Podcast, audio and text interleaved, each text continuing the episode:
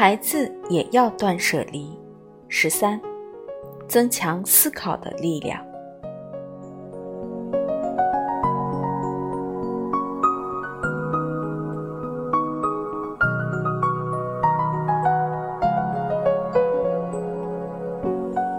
当下的社会处处要求我们应对没有标准答案的问题，不管是提升营业额还是育儿，都没有唯一的解决方案。要想解决眼前的问题，只能依靠自己的大脑做到随机应变。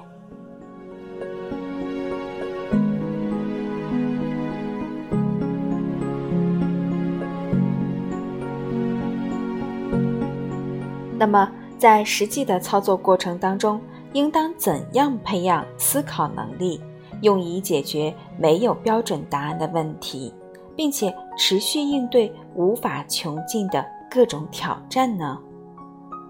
具体的方法便是断舍离。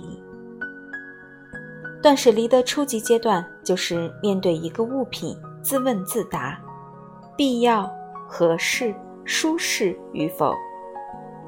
这里没有绝对正确的答案，一个物品是否必要、合适、舒适，因人而异，并且以前必要的东西，现在也许已经不必要了，将来的必要，也许正是现在的不必要。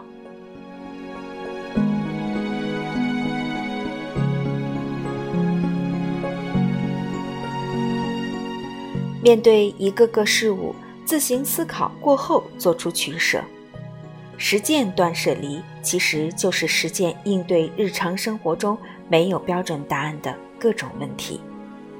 在此过程中，想必有的人会后悔没扔就好了，也有的人会感叹这个居然还留着，都没关系。